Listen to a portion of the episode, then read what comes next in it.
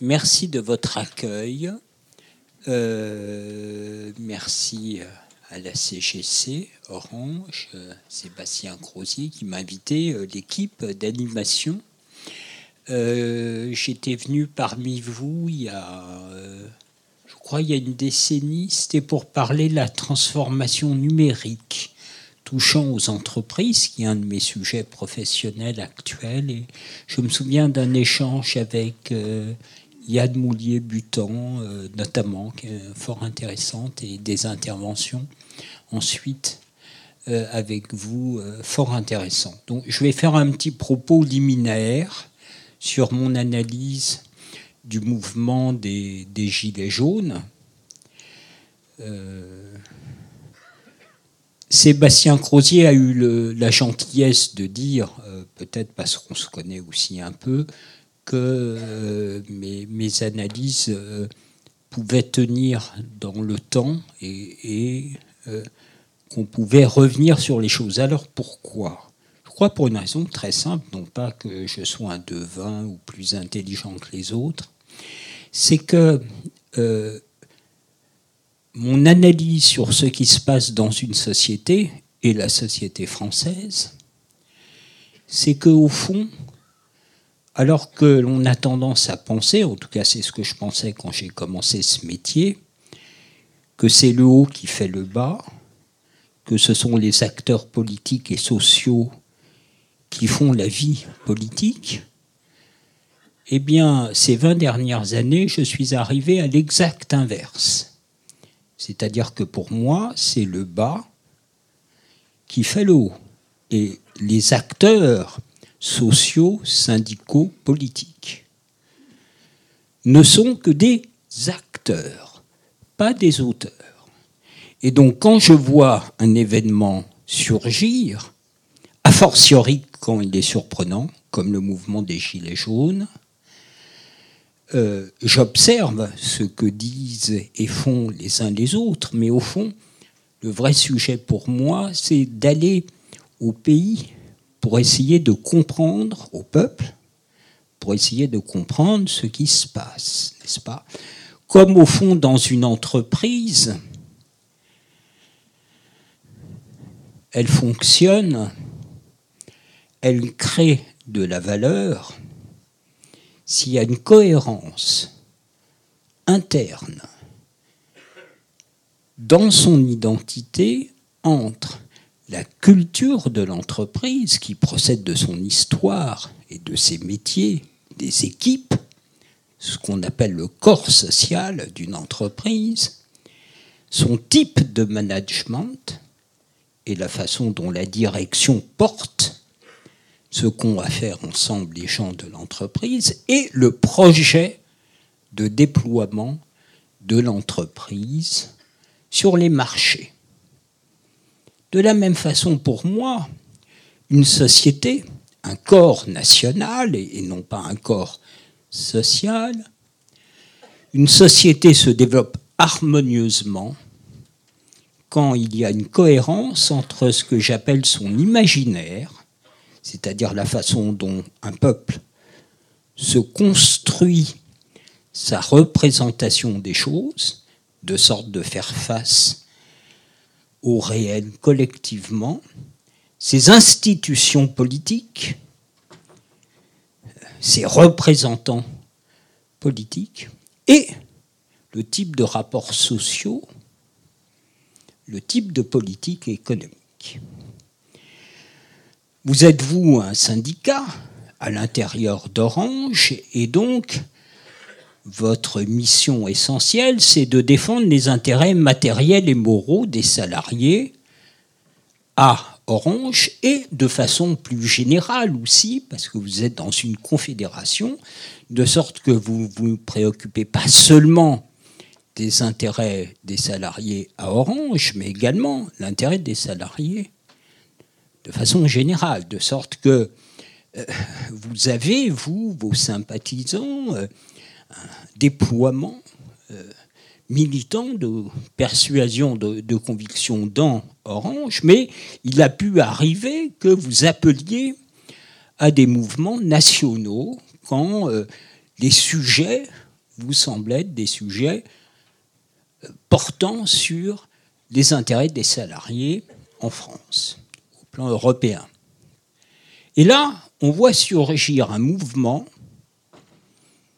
sort de nulle part. Enfin, on a compris que ça passait par les réseaux sociaux, mais de nulle part. Euh, il n'y a pas vraiment de leader, de porte-parole, où il y en a plusieurs. Euh, comment ils ont été choisis Souvent? Parce que les médias ont repéré des bons clients ou des gens qui étaient un peu plus. Euh, voilà, qui avaient une capacité de parler. Donc il y a une petite dizaine de noms qui circulent ce mouvement surgit par le bas, hors structure syndicale, politique, associative.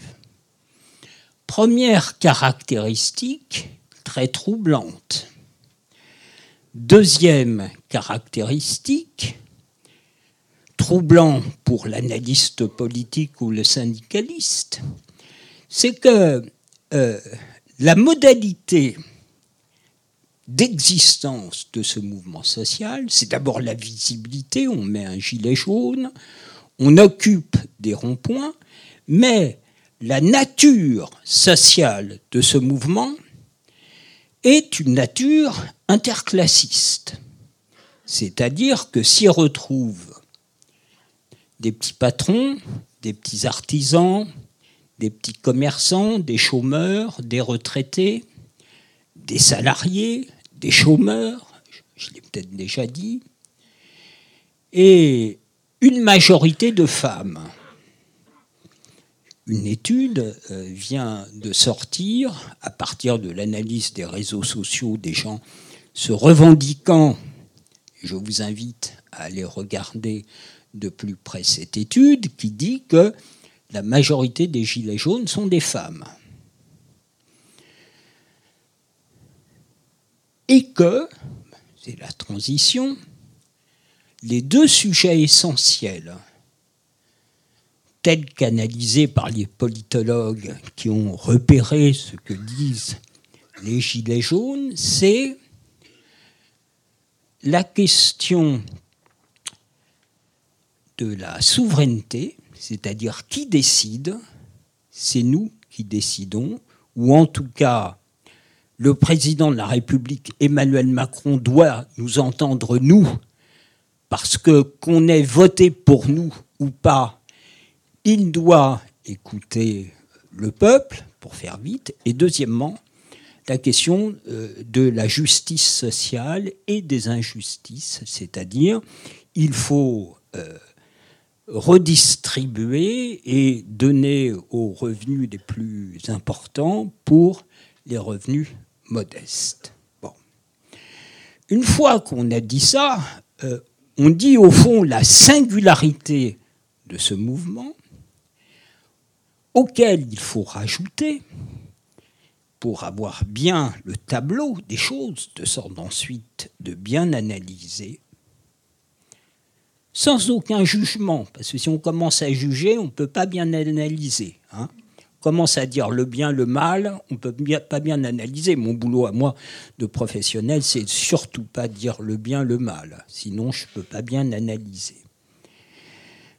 Caractéristiques supplémentaires, Dès le lancement du mouvement, il est soutenu par trois Français sur quatre, entre 75 et 80% Et quand le président Macron dit j'arrête la taxe écologique, qui était le prétexte, enfin qui était le sujet de départ, qu'il transfère 10 milliards aux catégories repérées comme étant celles qui euh, socialement correspondaient le plus aux Gilets jaunes, il y a toujours maintenant, en dépit des violences et de la durée du mouvement, entre 55 euh, et 60% des Français qui continuent à avoir la sympathie ou, le, ou de soutenir ce mouvement. Je l'ai dit, nouvelle caractéristique, euh, l'exécutif recule non seulement il recule, mais il transfère 10 milliards, de sorte que la France dépasse les critères des 3% de déficit budgétaire. Le conflit dure longtemps. Sans doute que l'exécutif pense pendant tout un temps que l'opinion va se détacher du soutien aux Gilets jaunes, ce qui ne se produit pas, ni de guerre lasse, ni euh, par, euh, je dirais, le, travail des médias qui ont en général de montrer quand ça ne va pas, c'est-à-dire les violences. Et donc se construit un couple, violence condamnée par les Gilets jaunes et tout le monde, mais violence, médias d'information continue, réseaux sociaux, pression symbolique sur le pouvoir en termes d'image, à l'intérieur de l'Hexagone et évidemment image de la France à l'extérieur, ce qui est très important également pour les gouvernants euh, du pays. Et la conjonction de tout ça, a fortiori dans les quartiers centraux de Paris, les quartiers symboliques de Paris, fait que l'exécutif recule. Il n'avait pas fait depuis le mouvement social de 95, où à l'époque sondeur, j'avais utilisé le terme de grève par procuration de l'opinion, c'est-à-dire que l'opinion, au travers des sondages, donnait procuration au mouvement social de 95 pour faire passer un message aux politiques. Sur le plan Juppé à l'époque, mais mon analyse de l'époque, travaillant d'ailleurs confidentiellement à la fois pour la CGT et pour Alain Juppé, c'était de dire que c'était apparemment pour le plan Juppé, mais qu'en fait ça visait Jacques Chirac, qui s'était fait élire sur la lutte contre la fracture sociale et qui, six mois après, pour que la France puisse aller à l'euro, avait fait ce qu'on appelle une réforme structurelle. Et j'avais pu travailler confidentiellement pour Alain Juppé en amont du plan Juppé, et j'avais bien observé que ce qui a été sorti comme mouture du plan Juppé était beaucoup plus renforcé que ce sur quoi on m'avait fait travailler à l'époque, et c'est en lisant l'histoire du Francfort que j'ai compris que Jean-Claude Trichet avait demandé à Jacques Chirac de renforcer le plan Juppé, parce que sinon, selon lui, les marchés financiers interpréteraient que la France ne voulait pas faire les efforts nécessaires en termes de réformes structurelles pour pouvoir passer à l'euro. Donc, la nouveauté des Gilets jaunes par rapport à 95, ne réside pas dans le soutien de l'opinion, il est encore plus fort même euh, lors des Gilets jaunes euh, le, conflit est plus long. Il y a 1000 blessés parmi les forces de l'ordre et 2000 blessés parmi les manifestants ou les casseurs.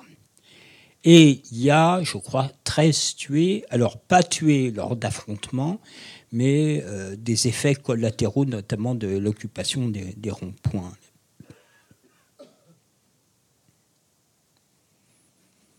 Je crois que je n'ai rien oublié comme grande caractéristique du mouvement des Gilets jaunes avant de commencer aux éléments d'explication, selon moi, euh, de ce mouvement. Et cet élément d'explication, il faut, selon moi, en rendre compte précisément, mois après mois, sur qu'est-ce qui se passe à la fin 2018. Pourquoi donc ce mouvement émerge, est soutenu par l'opinion à la fin 2018, alors que le journal Le Monde m'avait demandé un article pour me demander si au moment du début du conflit, la SNCF, les Français soutiendraient les cheminots. avril, je crois, et j'avais dit non, les Français ne soutiendront pas les cheminots. Comment se fait-il que les Français ne soutiennent pas les cheminots en avril et les Français massivement soutiennent les Gilets jaunes à la fin de l'année, alors même que lors du conflit des cheminots, comme maintenant, la même proportion de Français estime que la politique menée par le gouvernement Édouard Philippe et du président Macron est injuste socialement. Comment se fait-il que lors du conflit des cheminots, les Français disent la politique menée par le gouvernement est injuste socialement, mais on ne soutient pas les cheminots. On ne fait pas grève par procuration.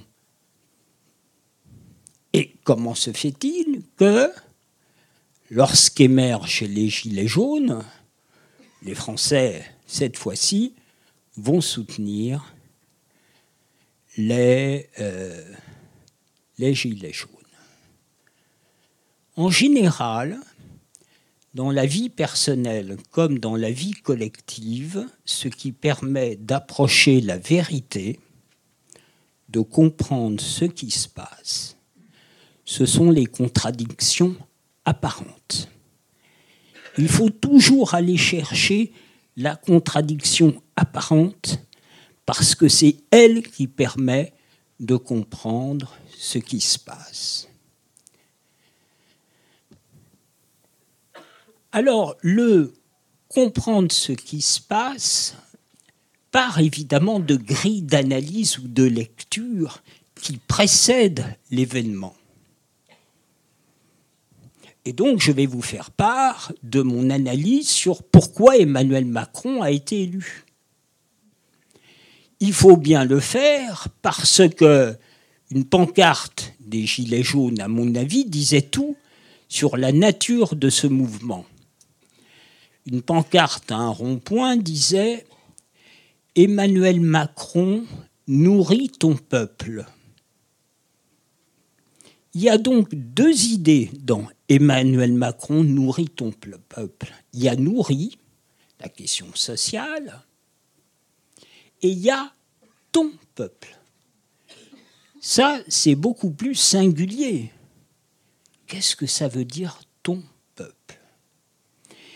eh bien, ça veut dire que quelque chose s'est rompu entre le pays qui, avant l'été, consentait à laisser faire Emmanuel Macron sur la réforme de la SNCF, alors même que les Français estimaient que la politique menée par le gouvernement n'était pas juste socialement. Et là, le fait que le pays et les Gilets jaunes interpellent Emmanuel Macron en disant ton peuple, c'est-à-dire tu es un président, tu as un peuple, et c'est ce peuple-là qui t'a élu, et visiblement, la politique que tu mènes ne correspond pas à ce qu'est le pays dans sa diversité. Et c'est là où, évidemment, quand on a une grille d'analyse sur ce qu'est la France, ce qu'est la politique, ce qu'est la question sociale, il faut sans cesse être en capacité de rendre compte d'un phénomène par rapport à une grille d'analyse. Alors je vais vous dire rapidement quelle était ma grille d'analyse sur pourquoi Emmanuel Macron a été élu pourquoi, alors qu'il y a quatre ans, personne ne connaissait, il a tout raflé euh, J'en ai rendu compte dans un papier de la revue Le Débat septembre 2017, donc écrit euh, un mois après sa victoire, qui s'appelait Emmanuel Macron, Aladdin de l'imaginaire français. Et je terminais l'article en disant, si Emmanuel Macron ne fait pas ce qu'il dit, tel Aladdin qui a libéré un génie de sa lampe à huile, il ne pourra plus faire entrer le génie dans la lampe à huile. Et je crois que c'est ça qui se passe maintenant. Mon analyse est la suivante. C'est que contrairement à la plupart des commentateurs, je ne pense pas du tout qu'Emmanuel Macron soit arrivé par hasard, parce qu'ayant travaillé pour 16 candidats différents lors de quatre présidentielles, j'ai eu le temps d'analyser ce qu'était une présidentielle. J'ai travaillé du Parti communiste à Philippe de Villiers. Et j'ai travaillé pour trois présidents de la République. Voilà. Alors, je crois que l'explication profonde de la victoire d'Emmanuel Macron, c'est que dans un pays en dépression depuis un quart de siècle, la nature de cette dépression venait du fait que nos dirigeants disaient aux Français, vous avez compris que dans le monde tel qu'il est, il faut absolument changer ce qu'on est, sinon on va mourir. Et là, les Français, comme une personne, je euh, bah, tu, veux survivre? Bah oui, les gens disent oui avec la tête, mais tu dois changer ce que tu es. Ah ben là, les gens disent non avec les tripes. Et voilà le sujet, c'est que nos gouvernants, depuis un quart de siècle, disent aux Français explicitement ou implicitement, si on veut continuer, nous, la France, à vivre dans le monde tel qu'il est, il faut en passer euh, par des réformes. Ça ne correspond pas exactement à ce qu'on est, mais euh, bon, euh, voilà, c'est le prix à payer pour s'en sortir. Alors, ça veut dire des sacrifices ou des façons de faire différentes et tout. Et donc, les Français disent oui avec la tête et non concrètement. Et le non concrètement, ça veut dire que le corps national, les Français, sont conservateurs au sens fort du terme, c'est-à-dire ils veulent, comme disent les marxistes, la préservation des rapports sociaux. Et c'est la globalisation néolibérale qui dit qu'elle, elle, elle développe les forces productives, mais au plan international. Et donc arrive, et outre ce qui est dit aux Français par les gouvernants de droite comme de gauche, avec des petites différences, bon, euh, en plus, l'idée implicite, c'est de dire que les Français sont quand même conservateurs, ils veulent pas bouger, euh, bon et, que le, pays a un problème avec le monde tel qu'il est. Arrive un jeune homme qui dit, c'est le seul à le dire, non, non, non, non, non, non, non.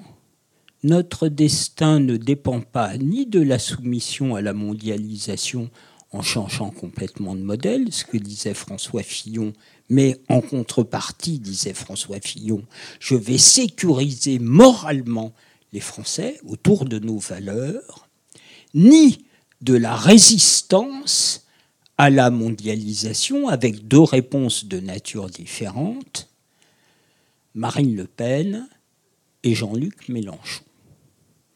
Macron arrive en disant non, non, non, non, c'est pas vous les Français les responsables de notre malheur c'est le système politique. C'est les clivages gauche-droite. Moi, avec vous, je vais remettre en marche le pays à partir de ce que l'on est.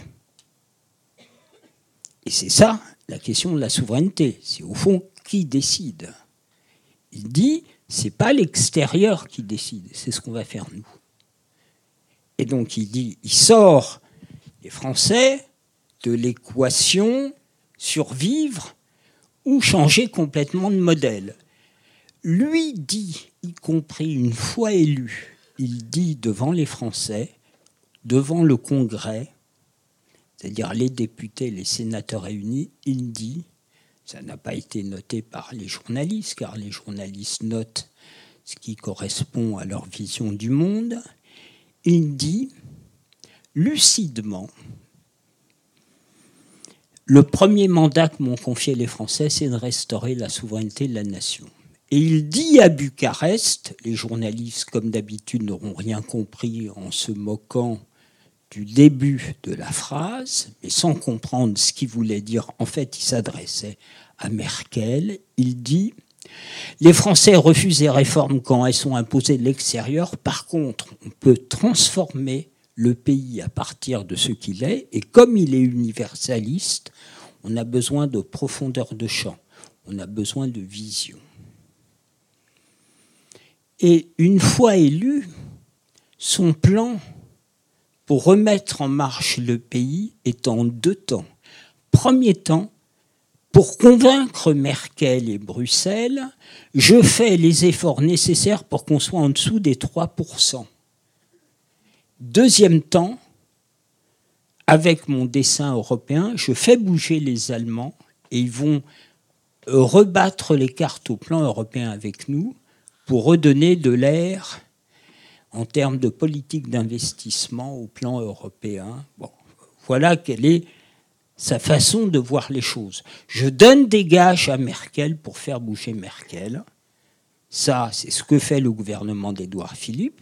Je continue à dire aux Français, on se projette, on se renforce, on est conquérant. Bref, il a une posture de Bonaparte pourra revenir sur ces coins Bonaparte dans notre histoire. un Bonaparte, il dit effectivement en même temps. Hein, Napoléon disait Je suis de, de, tempérament euh, monarchiste et d'esprit républicain. Qu'est-ce qu'il dit le Bonaparte? Il dit On met de côté les luttes fratricides entre la gauche et la droite qui est structuré par la question sociale. On met momentanément de côté la question sociale parce que le sujet, c'est de s'en sortir collectivement. Et les périodes historiques du bonapartisme, bien sûr Bonaparte, Napoléon III, De Gaulle, euh, c'est les moments où le pays ne peut plus se projeter dans l'espace et le temps. Et donc le pays est pris d'un doute quant à son existence même. Pas la question sociale, pas le fait de savoir si on mène une politique plus pour les salariés ou plus pour les patrons. Euh, euh, non, d'abord la question de se réapproprier son destin. Et c'est ça qui explique, selon moi, que tous les premiers mois, même ceux qui n'avaient pas voté Macron, laisse faire Macron dans les réformes qui sont développées parce que la question première n'était pas la question sociale, la question première était la question de la souveraineté. Et donc, comme ça n'était pas la question sociale, mais la question de la souveraineté, les Français avaient bien repéré qu'il avait supprimé, par exemple, l'impôt sur les grandes fortunes il avait bien repéré qu'il avait supprimé les APL. Il avait bien repéré qu'il coupait des budgets pour les collectivités territoriales. Mais le pays laissait faire, non pas parce qu'il regardait ailleurs, mais parce que, au fond, tout semblait être fait pour remettre le pays en marche, en escomptant ensuite, évidemment, qu'il y ait une répartition plus juste au plan social. Mais c'était ça qui primait. Alors qu'est-ce qui s'est passé cet été? Cet été, c'est qu'à Aix-la-Chapelle, Angela Merkel lui a dit Je ne bougerai pas. Il a sorti quelques phrases en tempêtant contre le fétichisme budgétaire, entendu de, de nos amis allemands, premier temps. Deuxième temps, devant des millions de Français, à la question de Jean-Jacques Bourdin, où emmenez-vous les Français, Emmanuel Macron? Il esquive. Il dit, euh, mais j'espère qu'on le verra à la fin de l'émission. Euh, les historiens le diront. C'est là où il y a un manque de compréhension sur ce que sont les Français et la France, et c'est contradictoire avec ce qu'il disait à Bucarest, la phrase de tout à l'heure. C'est que pour les Français, la France, depuis des siècles, depuis des siècles, fonctionne à la vision. C'est-à-dire, c'est là, on dit d'abord là où on va, et ensuite on fait les disciplines et les réformes.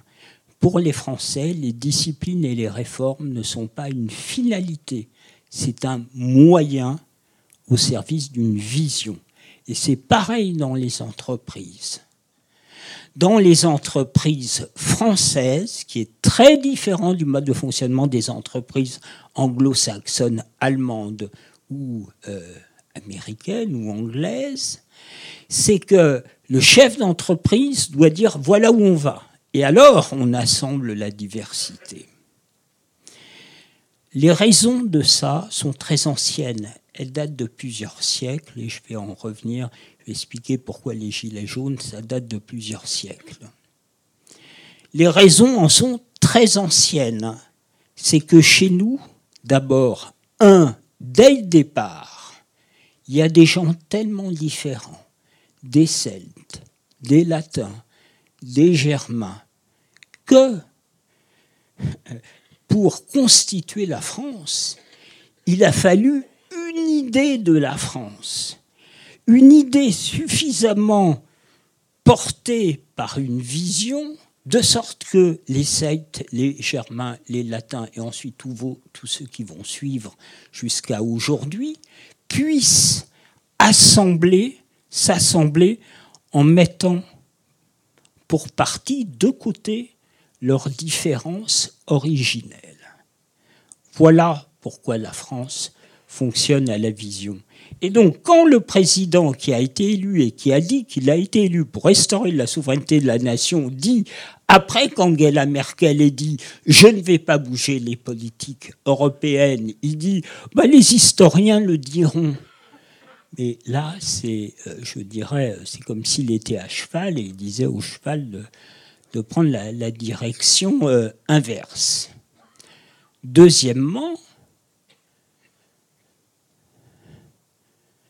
des gens et des journalistes avaient dit euh, Mais c'est quoi le programme de Macron pendant la présidentielle? Et Macron avait dit à juste titre Programme, c'est, pas, pas un sujet. Le sujet, c'est ma personne et mon projet. Il avait raison. Quand maintenant Emmanuel Macron et le gouvernement disent on met en place le programme sur lequel on a été élu, c'est faux. Il n'a pas été élu sur un programme. Il avait bien un programme. Son programme disait bien ce qu'il disait, mais son programme était légitimé et gagé sur le fait que les efforts qu'il demandait, y compris la part d'injustice qui pouvait être ressentie par les Français, c'était au nom de l'endroit où il amenait le pays, endroit qu'il esquive lors de cette émission avant l'été. Et donc, euh, ce n'est pas une affaire anodine, même si ça n'a pas été enregistré par les Français ou les journalistes en tant que tels, mais c'est quelque chose qui commence à marquer les Français. Et arrive l'affaire Benalla. Et l'affaire Benalla, au départ, c'est pas une affaire d'État. C'est une affaire qui a voilà, quelqu'un de l'entourage présidentiel avec des responsabilités, qui veut faire un peu de sport l'après-midi, et euh, qui, pour se dégourdir les jambes, va aux côtés des forces de l'ordre et leur donne un coup de main. Donc c'est pas une affaire d'État, mais c'est un dysfonctionnement. Par contre, ce qui devient problématique, c'est quand sur le champ, dès que la vidéo circule, Alexandre Benalla n'est pas mis tout de suite hors de l'Élysée. Non seulement ça, mais on l'apprend par la presse. Euh, une fois qu'on l'apprend, le président dit euh, qu'ils viennent me chercher. Bref, le président qui avait assis sa légitimité sur le fait qu'entre lui et les Français, il n'y aurait plus de corps intermédiaire, que les Français auraient une prise directe sur lui, entre le peuple et le monarque, il n'y aurait pas d'aristocratie, ni Matignon, ni la technostructure et tout. D'un coup, il y a un personnage étrange qui s'appelle Alexandre Benalla, qui semble avoir plus d'importance pour le président que la qualité de son lien symbolique avec les Français, qu'on ait voté ou pas Macron, n'est-ce pas? Bon. Et là, à partir de ce moment-là, au fond, je, réponds à une interview dès début septembre dans Marianne, où je dis le macronisme c'est fini, parce que au fond, j'avais analysé le fait que ce qui s'était passé cet été, c'était l'inversion totale de ce sur quoi il avait été élu. Alors, revenons aux Gilets jaunes et on va surtout échanger, parce que c'est ça qui est intéressant en tout cas pour moi. Euh, les Gilets jaunes, qu'est-ce que c'est exactement? Eh bien, les Gilets jaunes, c'est selon moi une jacquerie.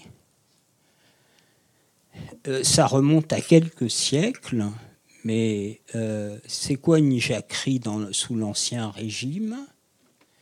C'est on brûle la chaumière, merci, on brûle, merci, on, brûle le château, merci bien, on brûle le château du roi, et euh, ça part toujours de la question fiscale, mais en fait, ça interpelle dans le même moment l'autorité du seigneur, du souverain, du monarque, du monarque républicain et du président de la République. Et cette jacquerie, qui dans le même temps part de la question fiscale interpelle le souverain pour le ramener à ses responsabilités et au fait de savoir qui décide. Est-ce que c'est nous dans nos compromis, euh, nos disputes politiques, ou est-ce que ce sont les aristocrates? Est-ce que c'est Bercy? Est-ce que c'est Bruxelles? Est-ce que c'est Berlin? C'est pas formulé ainsi par les Gilets jaunes et le pays. Mais au fond, c'est ça que ça veut dire. Emmanuel Macron a été élu sur la promesse du retour de la volonté politique, du lien direct avec les Français, de se mettre en marche en résolvant en même temps la question de la survie de la France dans le monde tel qu'il est et la question euh, non pas des réformes imposées de l'extérieur, mais de la transformation du pays. Et quand Emmanuel Macron parle de transformation du pays, ce n'est pas la même façon que lorsqu'Édouard Philippe ou des membres de la majorité ou de la droite parlent de transformation. C'est pas dans son esprit des réformes plus radicales.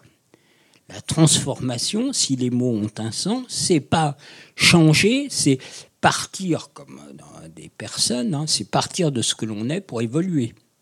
Hein, c'est ça la transformation. C'est pas le changement. C'est pas les réformes radicales. Sinon, on emploie un autre terme.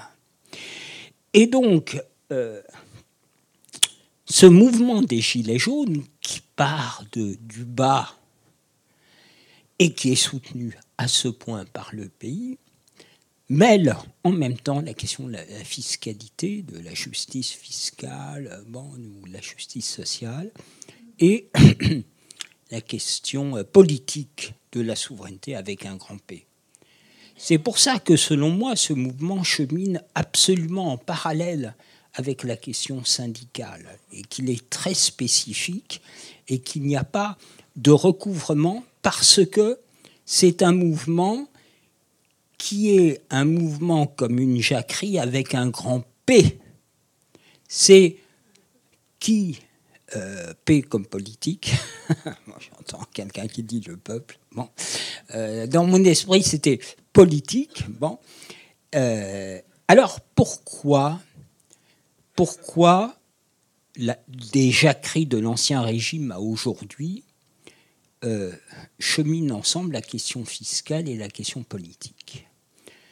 C'est que contrairement à ce que disent les économistes ou les journalistes, peut-être éventuellement certains syndicalistes, la question de la fiscalité dans notre pays, c'est une question politique.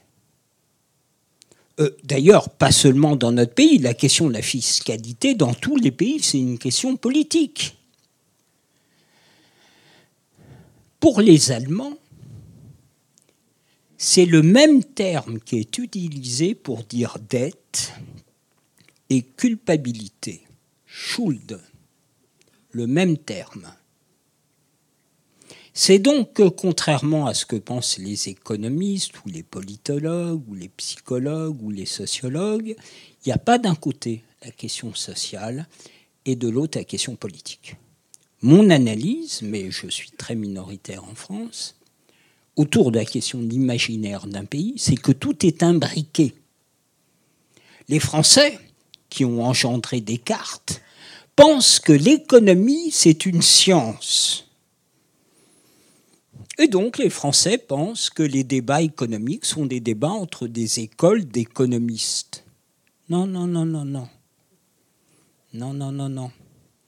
Et c'est pour ça que dès mon papier dans le débat, j'avais dit que selon moi, Emmanuel Macron se trompait quand il pensait faire bouger Merkel en donnant des gages à Merkel. Parce que pour un Allemand, la lutte contre les déficits, c'est une finalité. Parce que le problème des Allemands et du peuple allemand, c'est comment ne pas s'entre-déchirer entre nous, comme depuis la guerre de 30 ans et la guerre des paysans sous l'Ancien Régime. Et donc, on va chercher dans l'histoire de l'Allemagne le militarisme, sous sa forme la plus radicale et horrible, le nazisme, et à partir de 1945, l'économie, l'ordolibéralisme, des conceptions de l'économie où l'économie tient ensemble les peuples. De sorte que la dureté des Allemands en Europe ne vient pas seulement trivialement de on a fait les efforts, à vous de faire les efforts. Non, c'est quelque chose de plus profond. C'est que pour nos amis allemands, ils ne comprennent pas que les Grecs, les Français, les Italiens, les Portugais, n'aient pas la chance d'avoir des gouvernants qui leur fassent comprendre à quel point la discipline économique élève et tient ensemble les peuples. Donc, pourquoi les gilets jaunes et les jacqueries, depuis l'Ancien Régime, tiennent ensemble de façon intriquée la question fiscale et la question de la souveraineté, la question du souverain. C'est parce que chez nous, l'État s'est fait avant la nation. De sorte que le niveau d'imposition très important en France, l'égalité de l'imposition entre contribuables et la capacité de l'État très endetté est la démonstration que la France tient ensemble à partir d'un État dans la capacité de l'État à gager le consentement à l'impôt. En un mot, dans aucun autre pays que chez nous, la question de l'impôt est une question éminemment politique parce que de sa répartition de son niveau dépend ce qui relie les Français ensemble. Des Alsaciens, des Bretons, des Occitans, des Corses, euh, des gens euh, euh, français depuis longtemps ou plus récents. la question de la fiscalité est une question de nature politique. C'est ça que ne comprennent pas les économistes c'est qu'un pays qui ne consent pas, comme la France, à l'impôt parce que le, souverain qui a été élu sur la promesse de la restauration de la souveraineté de la nation consent à de l'injustice fiscale, si il n'y a plus la légitimité du retour de la souveraineté de la nation, alors l'injustice fiscale devient absolument inacceptable, parce qu'il n'y a plus d'argument ultime pour expliquer qu'on supprime l'impôt, par exemple, sur les grandes fortunes. Donc, ce sont des affaires historiques très anciennes qui expliquent que les jacqueries, comme celle des Gilets jaunes, tient ensemble la question fiscale et la question politique de la souveraineté parce que c'est la même chose. C'est la même chose.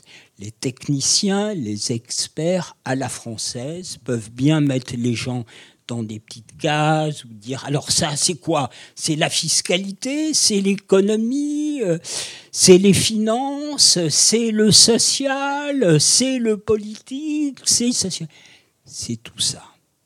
C'est tout ça parce que dans un pays comme le nôtre, l'impôt, la capacité de l'État à lever l'impôt, l'endettement même, alors que c'est une horreur pour nos amis allemands et c'est une horreur pour Bercy.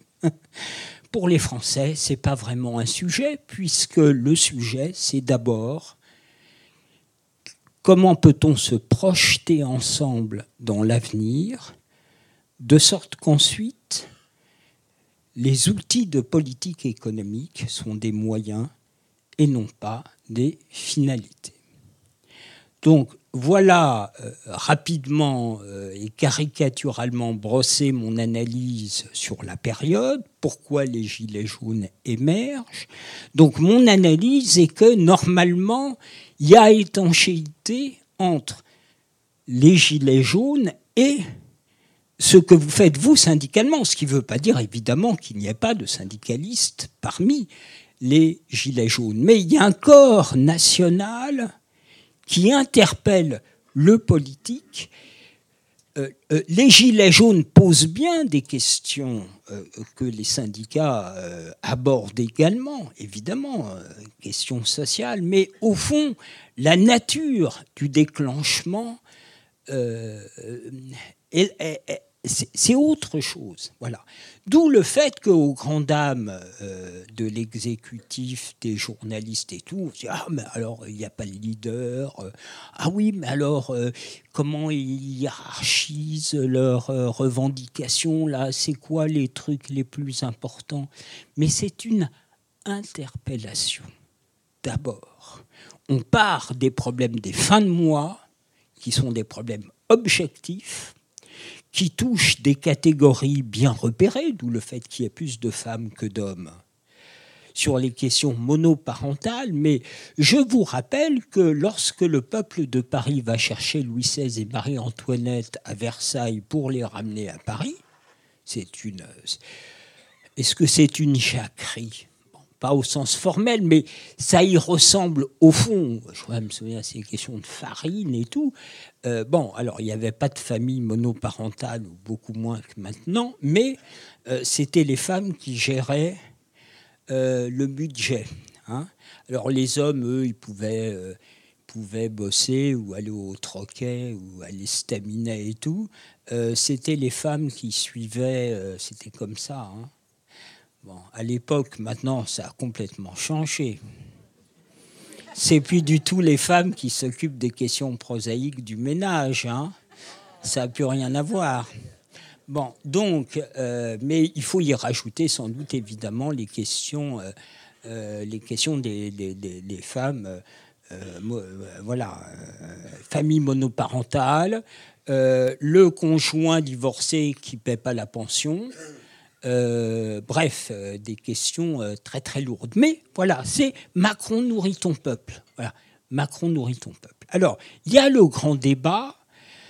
on sent, une on, sent un désarroi chez euh, le président et son équipe. Euh, bon, je pense qu'ils n'ont pas euh, tout à fait compris, je ne suis pas certain qu'ils aient encore compris la nature profonde des choses, y compris parce que dans l'entourage présidentiel, sur pourquoi Emmanuel Macron est là. Bon, c'est pas parce que, ça c'est très français, hein, c'est pas parce qu'il y a d'un côté le nouveau monde et puis de l'autre l'ancien monde, parce que c'est très français que de penser que de ne pas voir à quel point le nouveau monde, la révolution, tout ça, ce n'est que la forme identique depuis des siècles, d'apparence changeante, mais toujours fondée par les mêmes dynamiques.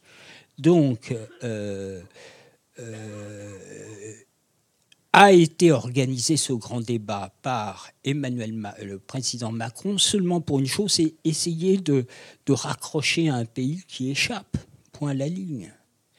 Donc il lance ce grand débat, je pense qu'il ne sait pas très bien où sortir. Alors, il a dit aux autorités européennes, entre les revendications légitimes des Français et mon projet européen, je choisirai toujours les revendications légitimes des Français. Comme s'il pouvait y avoir une contradiction entre les deux, donc il envoie un certain type de message. Le Premier ministre, il y a dix jours, va à Berlin et dit à nos amis allemands, vous inquiétez pas, on va continuer, ça va y aller. Le président de la République dit avant-hier, bon, les enfants, vous avez compris que la réforme, c'est contraignant, c'est pas open bar. Soit à peu près le contraire de ce qu'il disait à Bucarest. Et en Égypte, il a dit lors de confidence aux journalistes hier, euh, je ne sais pas très bien ce qui va ressortir de tout ça.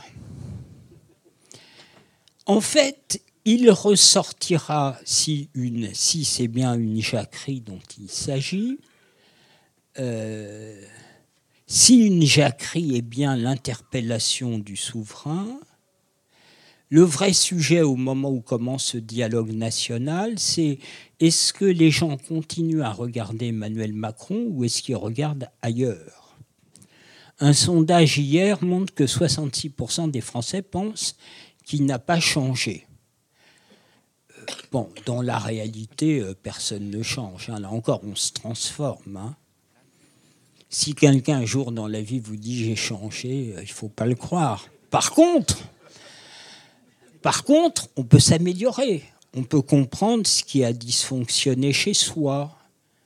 on peut faire un travail sur soi. Hein. on, peut, on peut tirer les leçons des échecs. Voilà. Bon, mais personne ne change, c'est une blague. On, peut se transformer, là encore, comme un pays. On ne change pas un pays, on ne change pas un modèle. Par contre, on peut transformer, c'est-à-dire conserver les fondamentaux de ce que l'on est, parce que malheureusement, ne fait pas l'histoire en arrière, hein, ce qu'on a vécu, son enfance, l'enfance de ses parents, de ses grands-parents, de voilà, tout ça.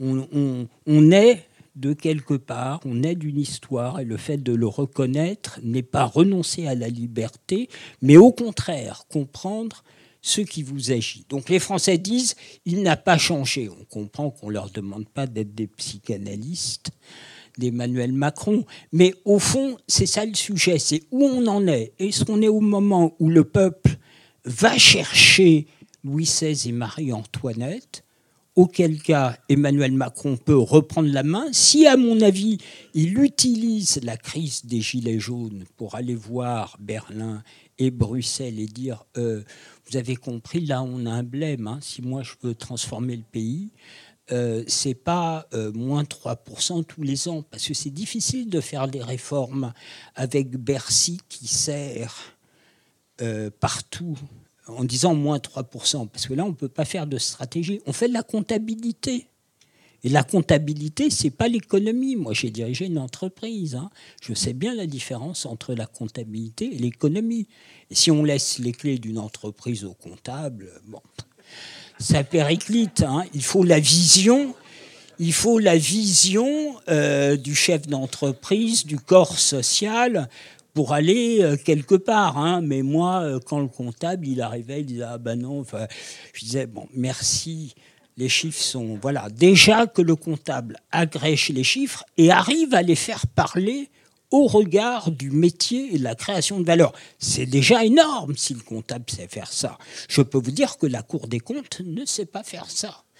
Parce que la Cour des comptes est constituée visiblement de gens qui ne savent pas ce qu'est ni la création de valeur, ni ce qu'est le modèle français, ni la façon dont en France on déploie notre génie. Bon. Donc c'est toujours très mauvais signe quand euh, ça semble être comptable de la Cour des comptes de Bercy ou de Bruxelles qui semble donner le là.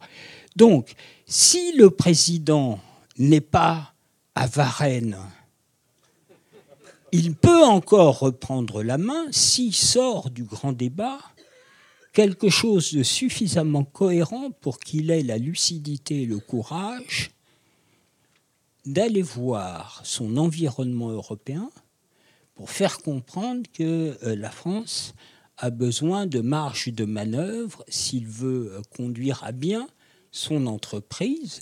Sinon, ne vous y trompez pas. Contrairement à ce qui est dit, une jacquerie, c'est une demande d'autorité. Ne vous y trompez pas. Apparemment, ce sont des violences, ce sont des désordres, mais qui portent la demande d'un retour de l'autorité avec un grand A, c'est-à-dire des gens responsables. Et donc, euh, mon analyse, c'est que le bonapartisme et les gilets jaunes, ce n'est que la forme française de ce que l'on connaît ailleurs, dans les autres pays européens. C'est-tu, euh, peut-être parce que je suis français, je la trouve plus civilisée. Hein. je trouve le bonapartisme et la jacquerie plus civilisée, plus universaliste que d'autres choses que l'on peut voir dans d'autres pays. Mais ne vous y trompez pas. La jacquerie porte une demande d'interpellation du souverain pour le retour de l'autorité politique. Et si le débouché n'est pas un débouché positif, alors, évidemment, les passions tristes vont continuer à se... Euh, enfin, les, passions tristes vont advenir euh, politiquement et ce ne sera pas dans le sens, je crois, de ce que la majorité de la salle euh, pourrait attendre ici.